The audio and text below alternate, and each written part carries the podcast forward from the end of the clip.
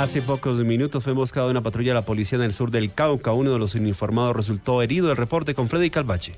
La policía trata de establecer si se trató de una emboscada de guerrilleros o si se trató de un intercambio de disparos con bandas de piratas terrestres que operan en el sur del departamento del Cauca.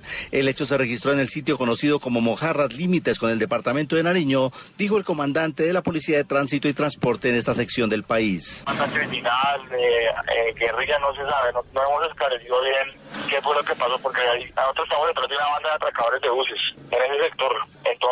No sabemos si es la es, esa banda de atracadores de buses o, qué fue lo que pasó. O sea, hubo un curso de disparos con, con unos sujetos, pero no hemos esclarecido bien eh, qué fue lo que sucedió. A esta hora se cumplen operativos militares y de policía en esa parte del sur del departamento del Cauca.